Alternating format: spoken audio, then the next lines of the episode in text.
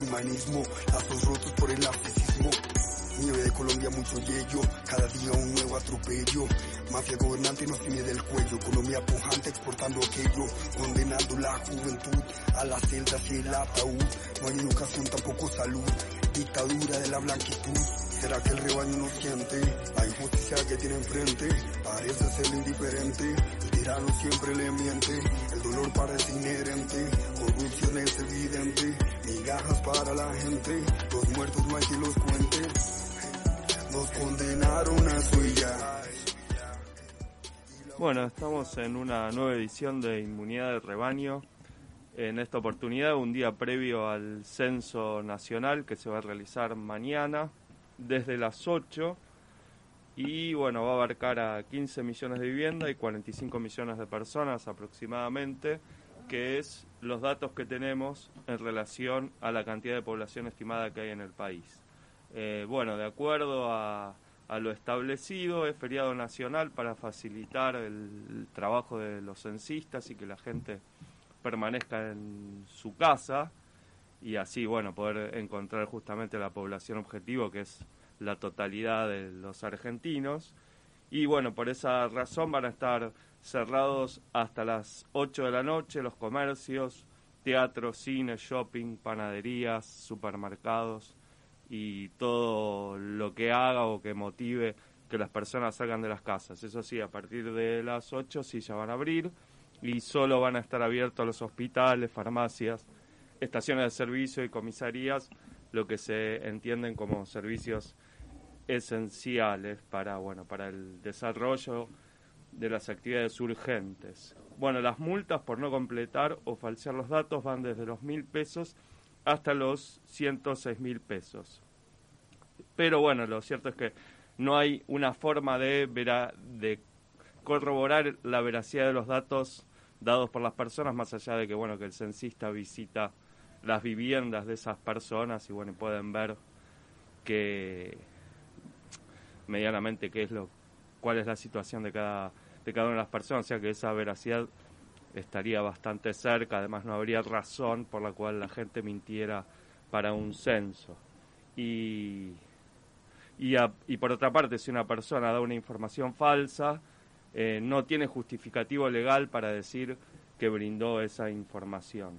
Eh, desde 1968, que fue creado el INDEC, se estableció la potestad de este organismo nacional y estatal para hacer los censos que se hace cada 10 años.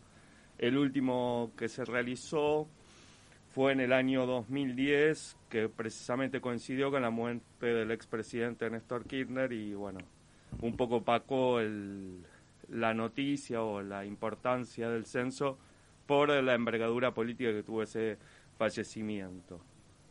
El operativo en esta oportunidad va a ser realizado por 800, 600 mil censistas en todo el país, a los cuales se les va a ganar, se les va a pagar 6 mil pesos por esa tarea realizada, que bueno, incluye una capacitación previa y también el llevado de estos formularios con a completar de manera presencial. Eh, estos eh, censistas eh, no no, no, no pueden obligar a la persona a que le abran las puertas de la casa, ya que, bueno, se considera que es riesgoso un poco por el tema de la pandemia que ingresen a todos los hogares, o sea que se estima que se puede completar desde las puertas, aunque, bueno, llegado el caso también se los puede eh, recibir en el casa si hace mucho frío, si llueve, etcétera, etcétera. Eh, ¿Cómo reconocer a los censistas? Es bueno primeramente van a tener una credencial emitida por el INDEC, en el cual figura su nombre, apellido y, demás datos que lo hacen identificable. Además van a tener una pechera y una bolsa con el logo del operativo del censo, donde van a llevar los cuestionarios y bueno, y la credencial. En relación al cuestionario son 61 preguntas, la mitad están referidas a las características del hogar, y la otra mitad la de las personas en relación a nivel educativo, obra social, trabajo y otro tipo de, de, características de las personas.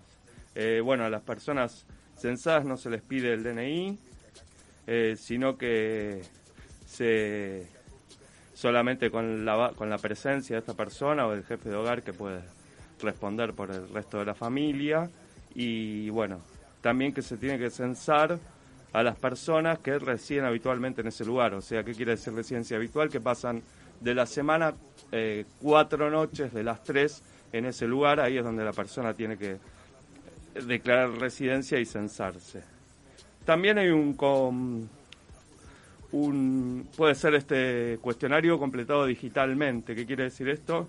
Eh, que bueno, que se llenan las preguntas por internet y este y este genera un código alfanumérico de seis dígitos, de seis eh, letras y palabras, que se le puede dar este código para facilitar la tarea al, al censista y bueno, y hacer de esta manera agilizarlo. Pero dio más detalles en conferencia de prensa el, el responsable del organismo, Marco Lavagna, que bueno, ahora vamos a escuchar un poquito las palabras de, de él.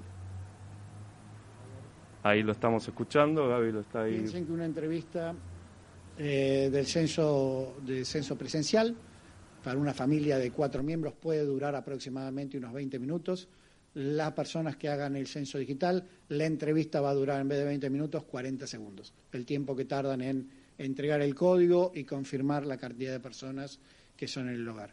Así que es una herramienta muy válida.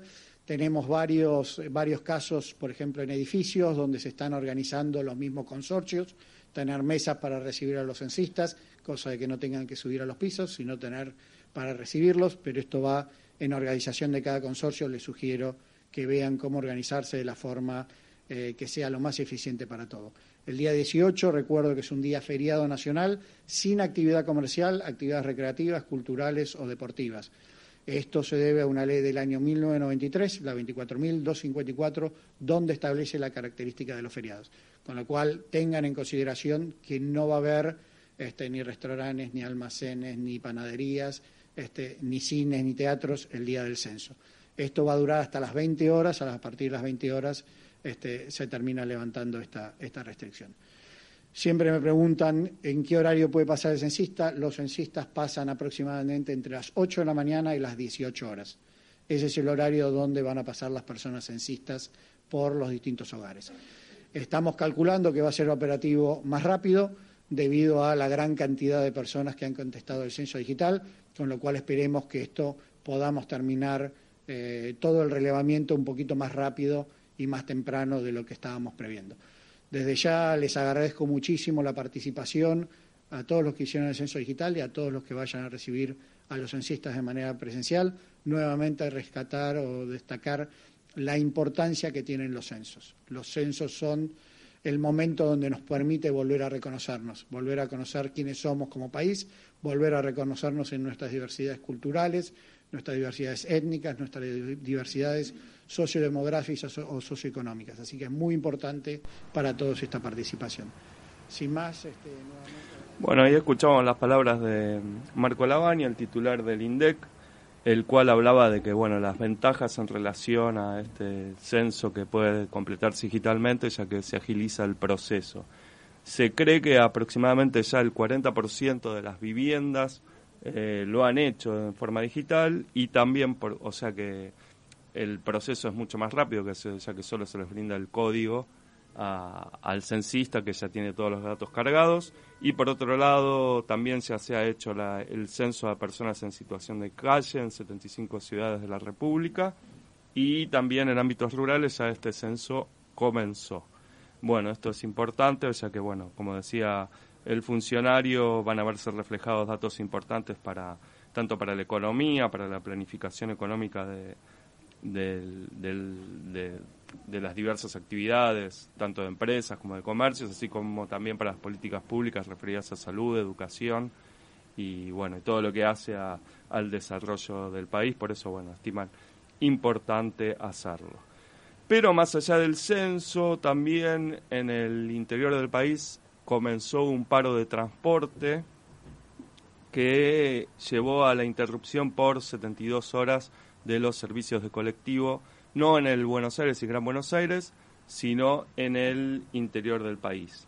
¿Por qué se inició en el interior y no en el AMBA, o sea, en Buenos Aires y Gran Buenos Aires?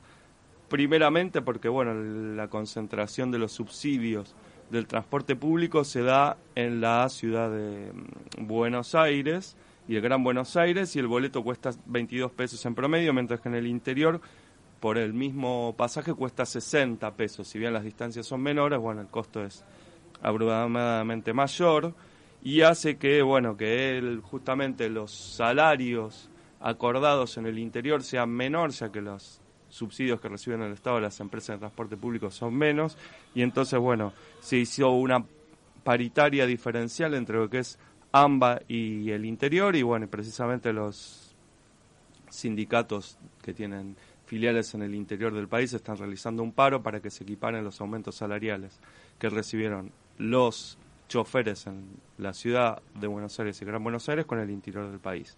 Eh, bueno, así que pero lo importante es que los gremios acordaron para no, eh, digamos, entorpecer el proceso de censo, realizar el paro el martes, pero mañana lo levantan por 24 horas y lo continúan el jueves y viernes. Siempre estamos hablando del interior del país, no de la ciudad de Buenos Aires ni el Gran Buenos Aires o conurbano bonaerense. Y bueno, cerrando acá las noticias importantes del día, bueno, ayer la ministra de Salud, Carla Bisotti, anunció que estábamos ingresando en una cuarta ola por un aumento sostenido de los casos de coronavirus, ya que bueno, se triplicaron los casos en las últimas tres semanas, ya que hubo 33.000 en la medición del 7 de mayo al 16 de mayo, que fue superior en el doble en 17.000 de la semana anterior y 8.000 de la semana anterior, o sea que se fue duplicando semana a semana la cantidad de casos. Eh, bueno, la tasa de positividad también aumentó, ya la cantidad de gente que hace los PCR es de uno cada cuatro y bueno, se considera que estos test de PCR son menos en relación a lo que era antes porque bueno, la gente tiene permanece en las casas y no no se va a testearse que bueno, al estar los esquemas de vacunación completos la enfermedad generalmente es menos grave y hace que también bueno, la gente se contagie más porque bueno, se han relajado eh, estas medidas de prevención como son el, el uso del barbijo en espacios cerrados, así como también cuando se está en contacto cercano con otras personas. También, bueno, hay, las bajas temperaturas favorecen la concentración del virus, ya que bueno, se tiende a no abrir y ventilar los ambientes, entonces bueno, el virus queda flotando más tiempo en esos lugares y hace que haya mayores contagios. Eh, y bueno, y, la, y el ritmo de vacunación también fue aflojado, ya que muchas personas se sienten cómodas con dos dosis, pero bueno, se necesitaría una tercera dosis de refuerzo que hacen que la inmunidad sea mayor y en el caso de los de los mayores de 50 años para que no desarrollen enfermedades graves, que en el caso de, todos sería, eh, ya una cuarta dosis sería lo ideal, porque, bueno, eh, serían las dos dosis que hacen que las defensas se activen y después las otras dosis complementarias, que son la tercera y la cuarta, son dosis de refuerzo para que el sistema inmune permanezca bien. Así bueno, estas son las noticias principalmente. Acá llegó Leonardo Say, que es el co-conductor, Emiliano Delio es el que le está hablando. ¿Cómo andas, Leonardo? Todo bien, todo bien. Bueno, acá estamos hablando un poco del censo, de las del paro de transporte que se está llevando hoy y el jueves y viernes en el interior del país y de bueno el surgimiento de la cuarta ola y qué vamos a tener para hoy además hoy tenemos, hoy tenemos una entrevista con Mara Pedrasoli economista vamos a charlar un poco sobre el tema reservas y después con este, un integrante de la banda JM Punk, que vamos a presentar esta banda, que se está presentando fechas nuevas y bueno, presentando también un poco de la movida under musical. Bueno, así que arrancamos con la cuestión musical. Este, ¿Qué escuchamos? Y vamos a escuchar algo que tiene que ver con este tema de la inflación. De alguna manera se conecta con eso, con el aumento de los precios de la carne, pero como un homenaje a mataderos. Ahí vamos. Que se muda. ¿Cómo estás, loco? Guafer de tapa de inodoro. Gato por libre te agarró desprevenido.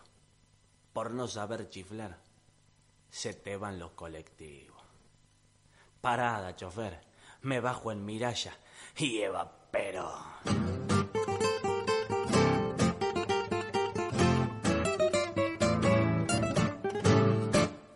barrio que al caminarlo el viento te va silbando un tango compadrón.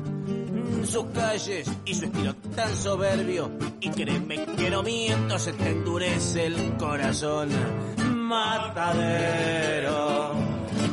barrio de carnicero, cuna de la muerte, infierno de corderos, mataderos, tanos y gallegos, guapos y malevos marcaron su tradición, mataderos. Y no vengas para este barrio, porque si pecas de otario te hace perder la salud. No te asustes, la gente del barrio es buena, el respeto es ley primera, solo alguna confusión. Porque sos del barrio, yo vos te conozco. A veces te entiendo y a veces no. El canillita sabiendo que miente te grita con rabia la primera función que tu mundo da vuelta a la manzana y el que siempre se marea sos vos. Que el silencio es para los sordos y la jaula es para los monos en este circo sin razón. Porque sos del barrio, yo a vos te conozco. A veces te entiendo y a veces no. Matadero, barrio de carnicero, cuna de la muerte, infierno de corderos, mataderos, donde tanos y gallegos, guapos y malevos marcaron su tradición, mataderos. Y no vengas para este barrio, porque si pecas de otario te hace perder la salud. Y no te asustes, la gente del barrio buena, el respeto a ley primera, solo alguna confusión. El matadero, todo tiene su precio, es que no pagan por eso. Que dan la cuenta de Dios. Eso era Dima y su orquesta petitera, Mataderos. Qué bien que suena. Bueno, ahí estamos. Eh, ahora quiero que charlemos un poquito de economía, porque hay algunos temas que me están preocupando bastante. Creo que debería preocuparnos a todos los argentinos, que es esta cuestión de las reservas. Gaby, ¿se escucha bien? Porque escucho un fondo de ruido. ¿Estamos bien? ¿Sí? Ah, es el WhatsApp también. Bueno, y la cuestión es que hay algunos temas bastante preocupantes que tienen que ver con la cantidad de reservas que hay en el central, las cosechas. Ustedes saben que a esta altura del año, en el 2021, el central había rastrillado más o menos 5.700 millones. Y en lo que va de este 2022 lleva rastrillado, o sea, capturado 100 millones nada más. Es decir, hay mucha liquidación de dólares, pero poca capitalización en el Banco Central de todo esto, con lo cual genera una serie de problemas respecto al respaldo de una moneda a la cual se le tiene poca y nada confianza. Sí, igual ahí no es solo el respaldo, sino el hecho que los dólares se usan también para pagar eh, importaciones que hacen Exactamente, al- por eso es que no se puede, por eso es que la res- no las pueden, no pueden acumular. Y entonces, ¿qué? No puede acumular el Banco Central. Entonces, eh, sumado a todo eso está el problema. Ayer, sin embargo, hubo una, una buena noticia, o sea, ayer pudo comprar el Central, más o menos creo que 130 millones. Pero bueno, son una serie de cuestiones que están también en el contexto de las discusiones, como dice la vicepresidenta, la- el debate de ideas. Otros dicen que se están matando. Pero este, esta cuestión económica está un poco en el contexto de lo que está sucediendo y lo que se está hablando en la escena de la política. Pero para hablar con más precisión sobre estos temas, llamamos a Mara Pe- Pedrasoli, que en sus últimos envíos eh, a través de Nuclear eh, y a través de su columna Equilibrio Distante estuvo trabajando estos temas con más precisión. Por eso la llamamos. ¿Está por ahí, Mara? Sí, hola, ¿cómo están? ¿Cómo estás, Bien. Mara? Eh, bueno, Bien, muy bien. Contanos un poco cómo interpretás o cómo analizás esta situación respecto a bueno a esta obsesión argentina este que es el dólar. Em, sí, digo, eh, hay diferentes concepciones, ¿no? Algunas más sociológicas y filosóficas seguramente sean más interesantes. Desde el plano económico, exclusivamente, uno piensa que en un país con alta inflación no queda otra que atesorar en dólares, ¿no? Que cuidar las ganancias o los ahorros de las personas en, una moneda que no pierda su valor, que es un poco lo que vos dijiste al comienzo, no, no, no, suena nada tan descabellado, pero sí es verdad que no, que, que, se presenta en Argentina como un rasgo como mucho más fuerte que en otros países de Latinoamérica que uno también puede eh, reconocer que tienen problemas eh, con, con, la inflación. Entonces, bueno, Ah. es un poco eso, de repente estamos todos atentos a, a ver qué pasa con las reservas en el central, a ver si el tipo de cambio se devalúa o no. ¿Qué pasa si eh, no, qué pasa si el, el central no consigue las, los dólares de acá a dos meses? O sea, hay unas metas para cumplir con el Fondo Monetario. Yo, en ese sentido, eh, lo que leí del acuerdo del fondo no hay una letra chica explicitada, entonces creo que van a haber diferentes atajos para tomar que no sea solamente el waiver o el perdón, viste que es como algo bastante institucionalizado. Me parece que, que si se incumplen ciertas metas, me parece que en ese sentido dejaron la cancha como para que haya cierto margen de acción para si para se da una situación de que se compliquen las metas. Este, un poco lo que pensaba últimamente es que en parte el correlato de no acumular tantas reservas es la estabilidad cambiaria, ¿no? Que uno observa que, que bueno, que luego de la de mega devaluación, cuando se va el macrismo, o sea, hubieron episodios de corrida cambiaria, porque la verdad es que siempre los hay, o sea, semanas en donde, no sé, se quiere retirar un jugador muy importante que invirtió en pesos y se quiere pasar a dólar y eso genera un cimbronazo, o semanas en donde se está negociando el acuerdo con el fondo y uno ve más volatilidad. O sea, la corrida cambiaria en sí es un hecho bastante frecuente, de ahí a que tenga que derivar en un salto cambiario, en una devaluación eh, explícitamente, eh, eso queda más dentro del margen de, política del Banco Central. Mara, te una consulta. Lo que se observa es esto, que, que vos no tenés tanta acumulación de reservas porque efectivamente el central las está gastando para mantener estabilidad cambiaria ante todas estas fuentes de demanda de, reservas que ustedes mencionaban antes. ¿no? Es como que le da un poquito a los importadores, le da un poquito a las empresas para que paguen deuda y va como conteniendo o va como regulando la demanda de divisas para como no acumular toda una serie de demanda de divisas pendientes, viste, que se te haga como una bola de nieve y después a la larga terminas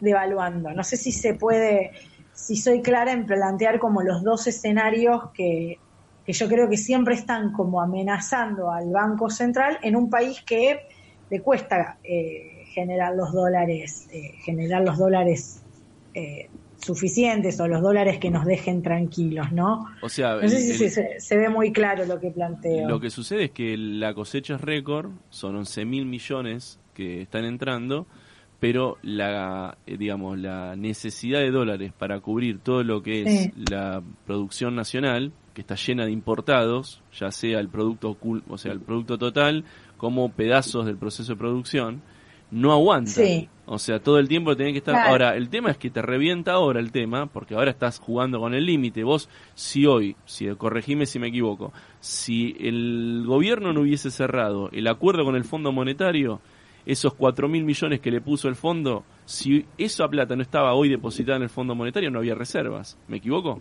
Eso, no, eso está totalmente claro, eso está totalmente claro, eso lo sabía Martín Guzmán y lo sabía el presidente del Central, eh, por algo se firmó el acuerdo.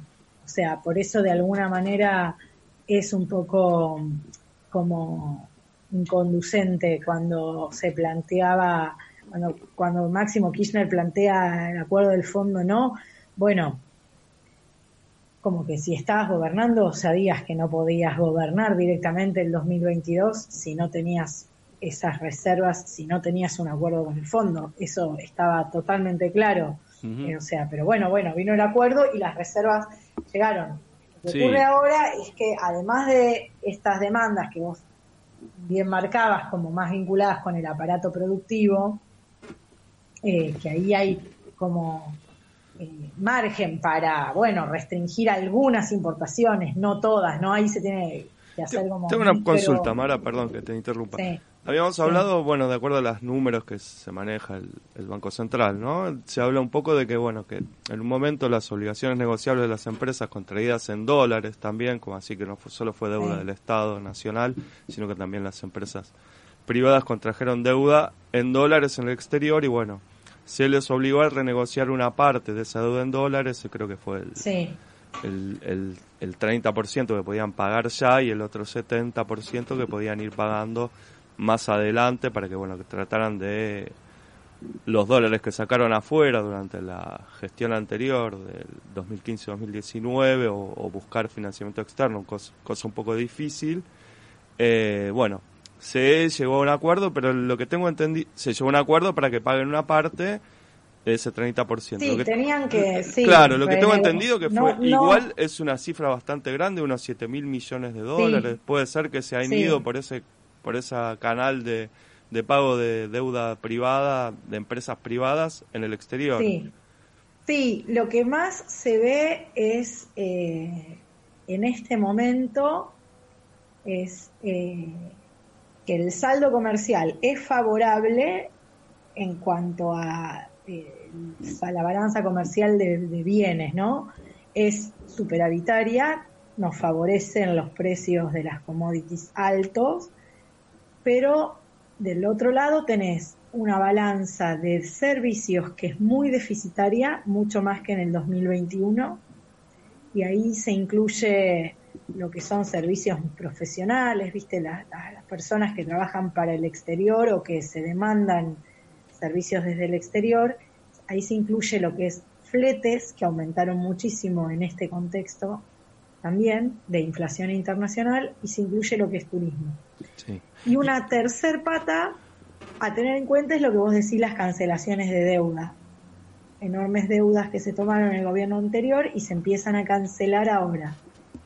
Eh, eso te arma todo un combo, ¿no es cierto? De, eh, de, que, te, chupa todas las reservas. Sí, y, eh, Pero lo que más encuentro como distintivo entre este año y el anterior no es tanto el tema de la cancelación de deudas, sino el abultado déficit en la cuenta de servicios. Que ahora que la economía se normaliza un poco más, por ejemplo, en lo que es turismo, y hay más demanda, entonces tenés más importaciones, más pagos de flete, y todo lo que tiene que ver con flete, con el aumento de los combustibles, aumentó un montón, todo eso es lo que te está absorbiendo hoy más reservas. Sí, pero las cancela... sí, ahí estaría también el precio del tema del, de los costos de la energía, digamos, ¿no? por eso, por, eso, todo flete voló, flete viene volando desde los últimos meses de 2021 y todo 2022. Ahora tengo una consulta, justo estás diciendo esto del aumento tan abultado del turismo y de supuestamente tantas importaciones, ahí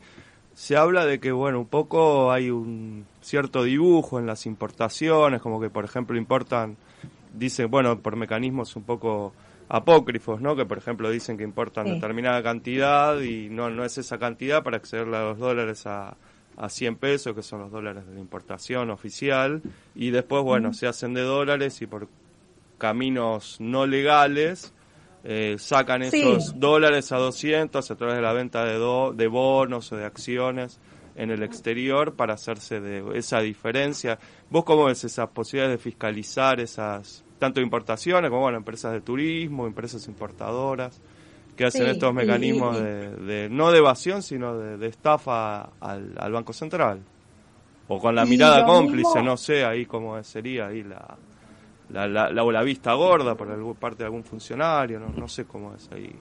Eh, y lo mismo la toma de deuda que mencionábamos antes. Habitualmente son deuda intrafirma, eh, que muchas veces puede ser como funcionar como un canal para hacerte de dólares y luego, no sé, invertirlos en el sector financiero, se me ocurre, eh, pero la, toma de deuda con empresas, eh, intrafirma también suele estar eh, inflada en el sentido de que no necesariamente viene a, a, asistir a, viste, como claro cuestiones, viste, de que hacen a la producción, viste. Vos lo que decís es que las, las emisiones en deuda externa, por ejemplo, una empresa que se endeuda, digo, por decir un número, mil millones de dólares, en realidad gastó en inversión de esa deuda que tomó 500 millones de dólares legítimamente y otra parte se, se vehiculiza de, doble vía, como que que me dan los dólares para pagar y después me vuelven, ¿no? Esos dólares que a 100 pesos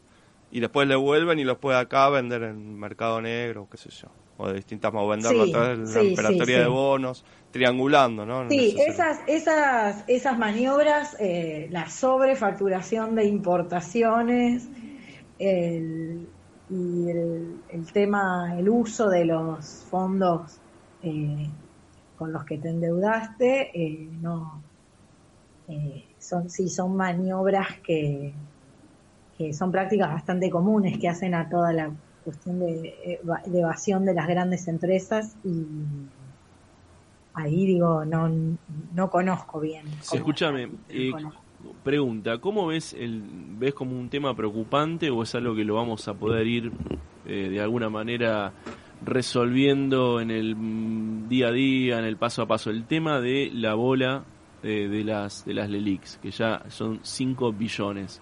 Porque se está empezando a ver de que al, al, Estado le cuesta cada vez más renovar esas, al Banco Central le cuesta cada vez renovar esos, esas deudas en pesos, que mes a mes, eh, digamos, requieren que, digamos, eh, digamos, de alguna manera hay que volver a renovar ese, ese monto.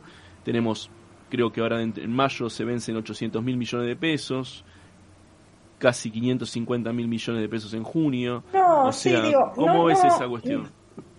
No sé si veo que le esté costando renovar la LELIC. Digo, hay una hay una cuestión que tiene que ver con la propia nominalidad de la economía, es decir, si todos los precios suben, la tasa por la LELIC va a subir y eso va a hacer que el monto, el stock adeudado, el monto de la deuda también vaya subiendo porque la tasa de interés a la que vos la calculás eh, también aumenta, pero eso hace al normal, digo, es, tiene que ver con, una nominalidad de, eh, que, va, que va creciendo, es como decirte, como si el patrimonio de, tu, de tu, familia o el patrimonio eh, de cualquier empresa aumenta por una cuestión puramente contable, digamos, ¿no? Tanto la deuda como la emisión monetaria tiene como una especie de motor que no tiene que ver con con operaciones reales de que el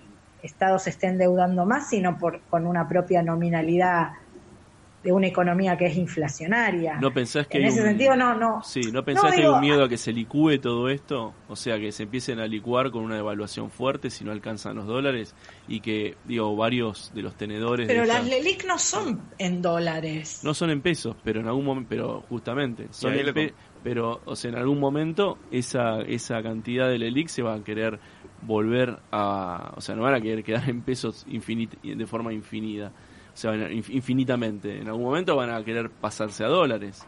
Y eso es como, y si, si esto no, se, no, no lo logran hacer... No, no, este, eso está regulado eh, por normativa del central. Eh, hay una proporción X que es del patrimonio de los bancos que puede estar en dólares, no pueden dolarizar absolutamente todas sus tenencias, todos sus activos. Eso está, eso está regulado, no es que el día de mañana se van a levantar todos y van a querer pasar esas LELIX a dólares y eso no está contemplado. Ahora, Teo, en relación a lo que decía Leonardo, en, e, en este contexto del gobierno actual, que bueno, que tenemos una regulación fuerte en relacionada con, con el acceso a dólares, bueno, a las, a las divisas, en, un, en el caso de un gobierno de otro signo político que podría sucederse a este en el 2023, que hablan de levantar el cepo y ahí sí entonces toda esta bola de, digamos, de depósitos, bueno, no es bola, sino que son los LELIC, son el respaldo de los depósitos en pesos están por los bancos, los tienen el LELIC, pero a su vez los bonos en pesos, que también es un bono abultado, eh, que bueno, que es, el, que, es bueno para la economía, pero bueno, que también es riesgoso, no a hoy, pero sino en, el, en caso de que haya un cambio de gobierno que decida, digamos, levantar todas estas eh, restricciones a la, a, la, moneda extranjera, bueno, que ya sabemos las consecuencias que tuvo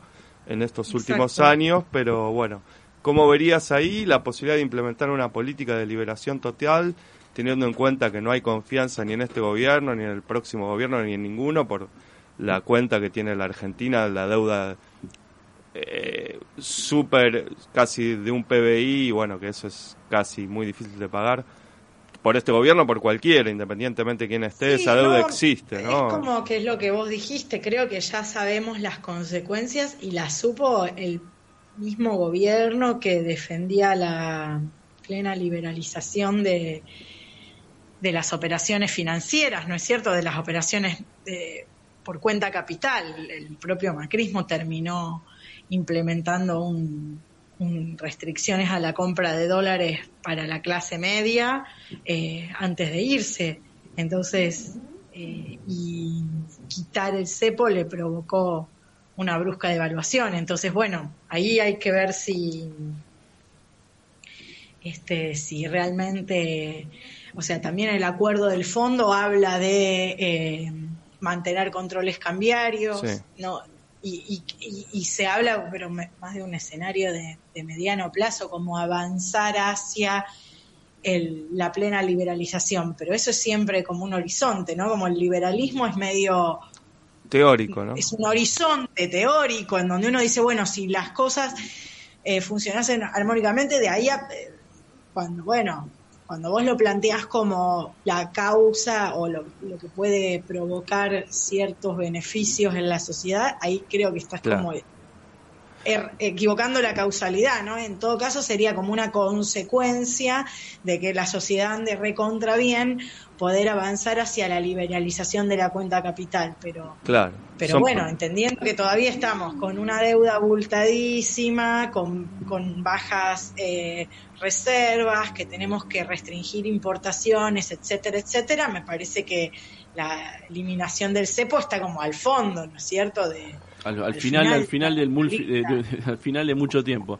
Escúchame, entonces vos ves que no hay, digamos, un riesgo inminente o un problema inminente en el corto plazo, ni por el lado de la escasez de dólares, ni por el lado de que de alguna manera aquellos que son tenedores de alguna forma de deuda en pesos eh, quieran empezar a, pasarse a, o sea, dejen de renovar en pesos y vayan al paralelo, haciendo subir la brecha cambiaria. O sea, no ves ninguno de esos riesgos, sino que de alguna manera eh, para vos funcionaría la tasa de interés cada vez más elevada. Y, y esta no, no, yo no dije eso, no, Pero ¿cómo lo ves? O sea, entonces, ¿cómo ves el corto plazo? Si hay riesgos fuertes inminentes o son preocupaciones este, que uno puede eh, digamos, tener por, por lecturas periodísticas? Eh, sí, o sea, la, la, verdad es que uno, eh, digo, la brecha como tal me parece que se mantiene y esa brecha en sí no hace que más jugadores estén pasando al, al, al contado con liquidación, etcétera, ¿no? Que además también está bastante regulado, es decir, quiénes pueden operar por magnitudes significativas. Hace poquito eh, se restringió un poco el monto de operaciones semanales que pueden hacer algunos jugadores. Parece que eso está como ahí como, como monitoreado. Este, eh, sí es verdad que es una preocupación la aceleración inflacionaria eh, que uno ve, eso podría darte más, eh, más combustible a la demanda de dólares, pero tampoco es algo que vaya a ocurrir de la noche a la mañana. O sea, hoy estamos hablando de 60%, 65% de inflación para lo que es este año. Es un fenómeno también que tiene como una no es del digo no es como de la noche a la mañana que se acelera la inflación, ¿no? Se acelera en general en el primer semestre y después baja. Entonces son como mm, no, no, no, no, no, no percibo, no siento una situación de crisis eh, hoy día, no, no, no. Perfecto. Son como problemas más de mediano plazo que uno tiene que atender, ¿no? Lo, mismo con las reservas, o sea, ya eh, a fin de mes, si no estoy errada, o eh, ya tienen que entrar el nuevo desembolso de los DEX, ¿cierto? como que parece que está un poco pensado para cómo administrar una economía. Eh, ¿Va a haber eso? Está, este, eso es. Yo tenía entendido que no, que no iba a haber para la Argentina este año DEX. ¿Qué? No, el desembolso de los DEX que tiene que ver con el acuerdo del fondo. El acuerdo del fondo son desembolsos de DEX eh, periódicamente. Ah, eso, eso no, no, no, no, un DEX aparte. ¿De cuánto es? Creo que son 5 mil millones de dólares, una cosa así, el segundo desembolso. No tengo muy presente en qué fecha, pero es el, el que sigue a los primeros 9 mil que, ya nos depositaron. De alguna manera eso podría estabilizar un poco las cuentas. De sí, o sea, eso te va a permitir hacer pagarle al fondo también. Sí. Este, pero pero bueno, o sea, digo, en, ese sentido está como este, eh, está como más administrada la, la, insuficiencia de reservas, que es como algo crónico. Mm. Este, es como un poco, es como un anémico que le van poniendo, digamos, de alguna manera. Sí, eso fue, eso es el acuerdo con el fondo, básicamente, es evitar que la eh, que, que desaparezcan las reservas. te salte por una inestabilidad cambiaria eh, fuerte. En ese sentido, el diagnóstico estuvo estuvo bien. Sí, sí, igual en los últimos cuatro años, más allá de los problemas que hubo con el salto del dólar blue o los paralelos, el dólar oficial siempre se mantuvo, lo tuvo controlado el gobierno, ¿no? Que eso hace los precios de las importaciones que no, no se dispararon. Y bueno, el proceso inflacionario ya va por otro canal, que bueno, que tiene que ver con, con otras cosas, con la economía concentrada, bueno, con, y con esta inercia inflacionaria de todos los sectores, ¿no? Que, Sería otro. Mara, te quiero agradecer por, por tu interpretación de esta situación tan este, que genera tanta preocupación porque uno no puede tener en cuenta la cantidad de variables que hay en juego, la información a veces es un poco recortada, pero este, está bueno también poner un poco de paños fríos sobre eh, algunas situaciones que este, no dejan de ser urgentes, ¿no? Bueno, bueno, les agradezco también a ustedes por la charla. Bueno, Mara Pedrasoli de eh, Nuclear con su excelente y cotidiano trabajo de newsletter que hace a través de una columna que se llama Equilibrio Distante. Ahora vamos a una canción y en breve arrancamos con una entrevista en este bloque de eh, punk rock que tenemos hoy.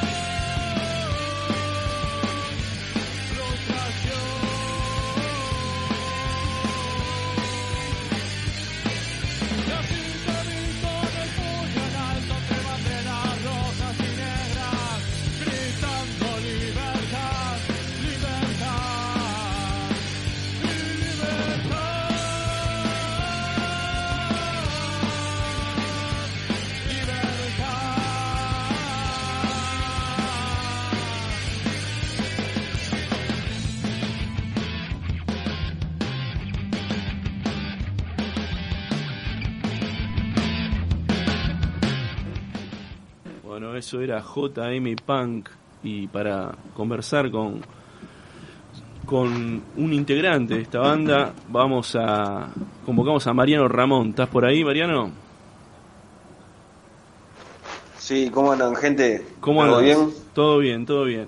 Este, Saludos a todo el equipo de Inmunidad de Rebaño. ¿Se escucha bien? Sí, perfecto, gracias. Perfecto, se escucha. Bueno, eh, la idea era un poco presentar un poco la banda, este, conocerlos, un, conocerlos quiénes son.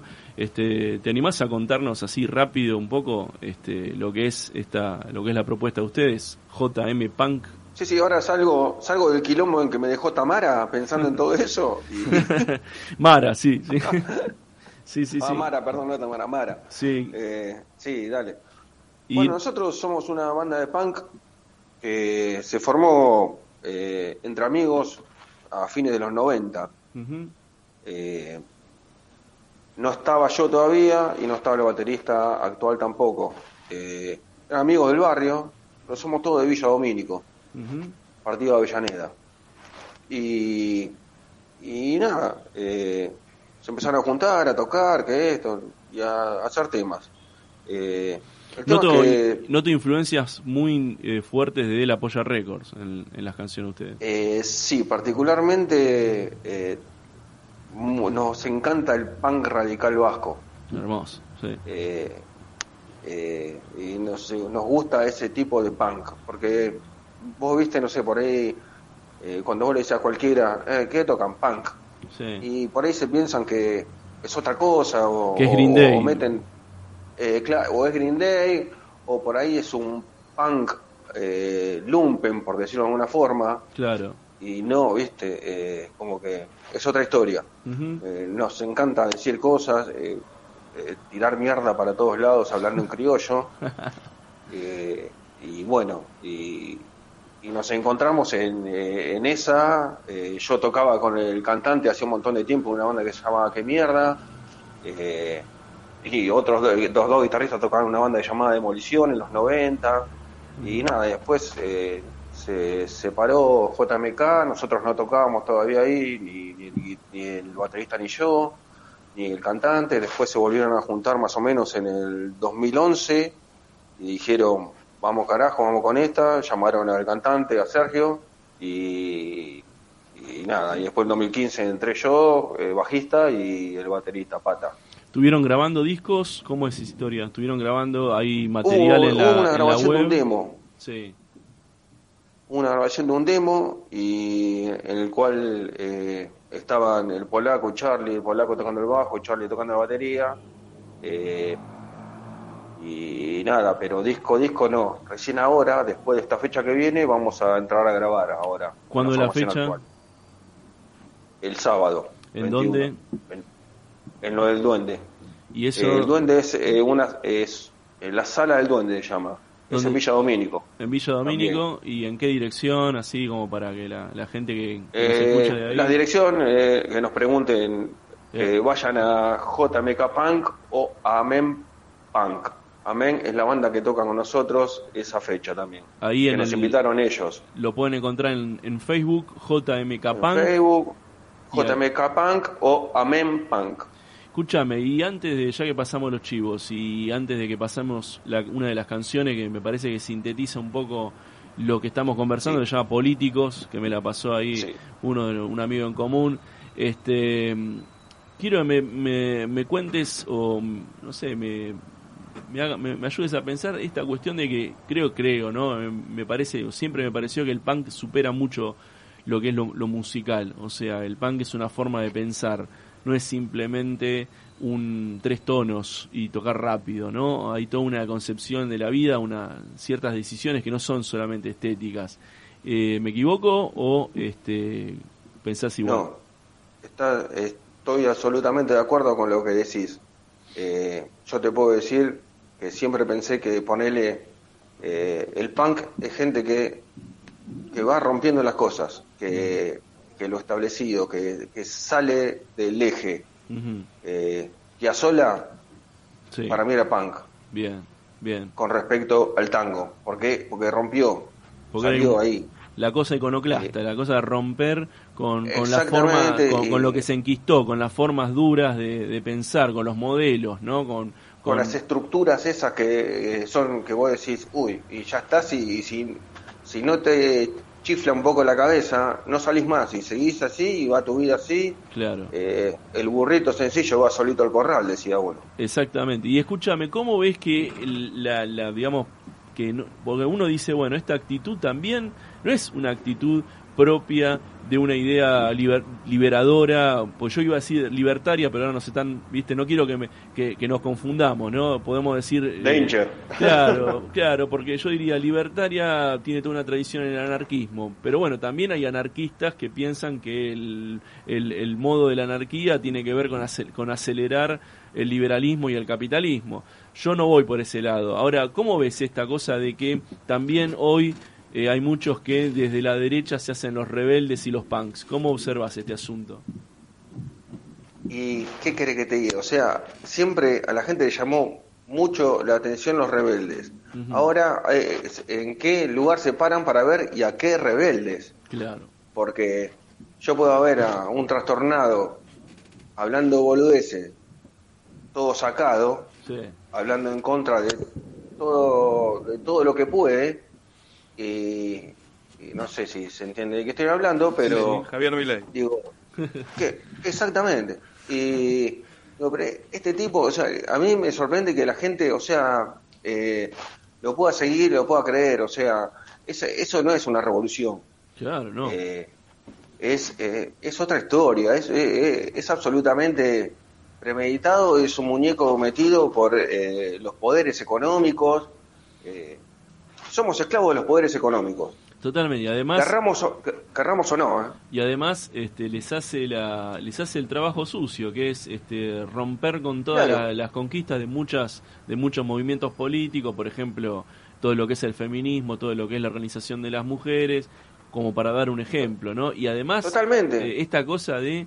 Eh, digamos, de, a, a, mí también me molesta lo políticamente correcto. Ahora, de ahí apoyar a las ideas de Alzogaray, o sea, de ahí a volver a caballo con lo que Estamos hablando de una cosa demencial, por eso. Totalmente demencial. Y eso, y uno a veces uno encuentra pibitos que, este, que, creen que, que va por ese lado. Creo que tenemos que seguir evangelizando, pero de otra manera, ¿no? No como los evangelistas, sino como los viejos anarquistas que no paraban de predicar. No, ni hablar. Es más, hasta. Eh, escuchamos, o sea, estamos. O sea, tratando de sacar, o sea, hay, sacamos un fanzine, sacó, perdón, Socios de Argueta es un fanzine, eh, el cual se reparte en cualquier sala de ensayo, cualquier recital, eh, y eso, ahí hay una mira, ahí en donde, como cuando éramos chicos que estaban en los fanzines que decía, ¿y esto qué es? Y mirás, y, uh, ¿y esto qué será? Y esto, y, va la búsqueda por otro lado. Hay que volver a la prensa escrita, ¿no? Nos dejamos, Perdón, discúlpame. No, que hay que eh, volver a lo escrito, ¿no? A, esto, ¿no? Al cara a cara, al fanzine, ¿no? O sea, basta, o sea, dejemos de informarnos por redes sociales, por favor. Sí, sí. Dejemos de mirar televisión. eh, o pantallita. Aguante la radio. o pantallita. Claro, o sea, eh, es todo verdad. Eh, llegamos a un momento en que todo se toma como verdad. Sí, sí, lo que ves en la tele es verdad pero si no me gusta lo que está diciendo, cambio de canal, así busco mi verdad. Totalmente, la que, la que, la que, la que acaricia mis oídos. Eh, Exactamente, la que me hace los mismos y que me hace decir a quién tengo que putear o no. Ramón, vamos a poner antes de terminar este programa un tema de, de ustedes, de JMK Punk. Eh, te agradezco por haber pasado por esta inmunidad de rebaño que es la que tenemos que romper, porque si hay algo que no queremos es ser ovejas. Este, así que este, gracias por estar ahí.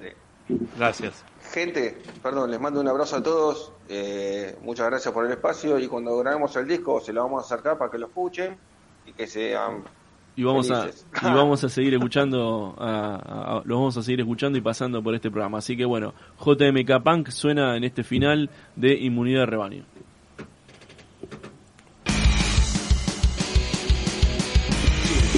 Sí.